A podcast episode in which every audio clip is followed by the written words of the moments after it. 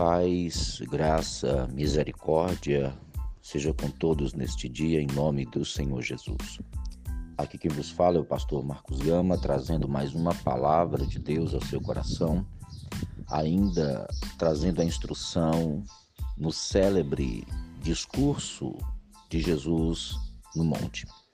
Hoje, lendo no capítulo 7, versículo 15 em diante, que diz o seguinte: Acautelai-vos dos falsos profetas, que se vos apresentam disfarçados em ovelhas, mas por dentro são lobos roubadores. Pelos seus frutos os conhecereis.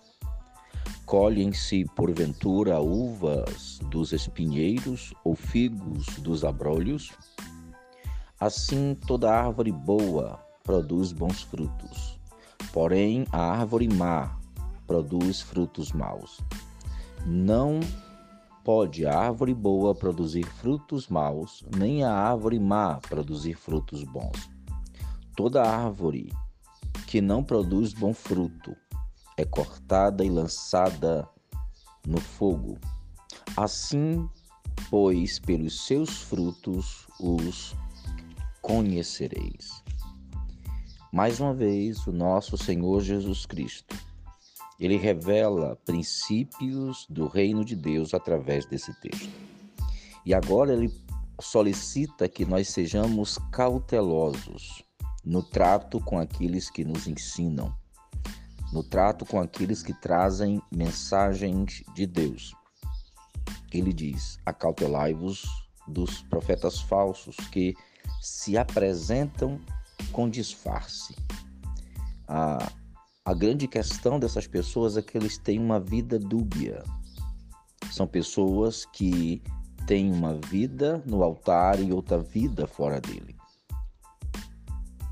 Nós precisamos conhecê-los. Eles ensinam algo, mas a vida não é, não é só uma questão de hipocrisia, é uma questão de natureza maligna. Não é questão de um erro isolado, é uma questão de natureza maligna. Nós vamos ver isto.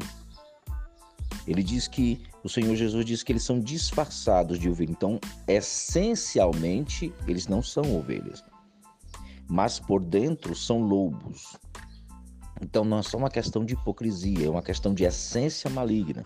E aí, o Senhor Jesus explica isso no versículo 16, quando ele diz: Pelos seus frutos conhecereis, porque uma árvore só pode dar fruto vindo da sua essência.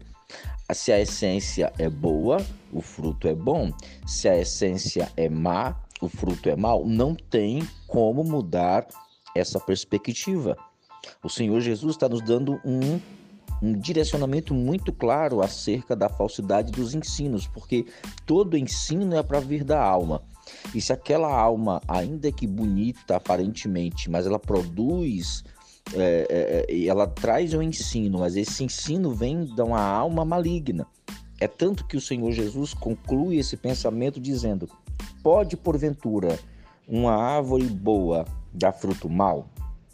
Ou uma árvore má dar fruto bom? Não pode. Por quê? Porque é uma questão de essência, é uma questão de natureza. O verdadeiro profeta, antes de ser profeta, ele é, tem que ser um verdadeiro cristão. Ele foi alcançado pela salvação, ele foi liberto pela graça, ele foi transformado. Então, essencialmente, a sua alma é depositária da presença de Deus. Ele está cheio de Deus e, ao falar, ele fala de Deus, porque ele já vive isto. O falso profeta não teve essa transformação, então ele está transvestido. É por isso que na sua frutificação, os seus frutos vão conhecer, são frutos amargos. Lembrando novamente, não é apenas um momento de erro, de falha, não. Essencialmente maligna. A vida dele é dúbia.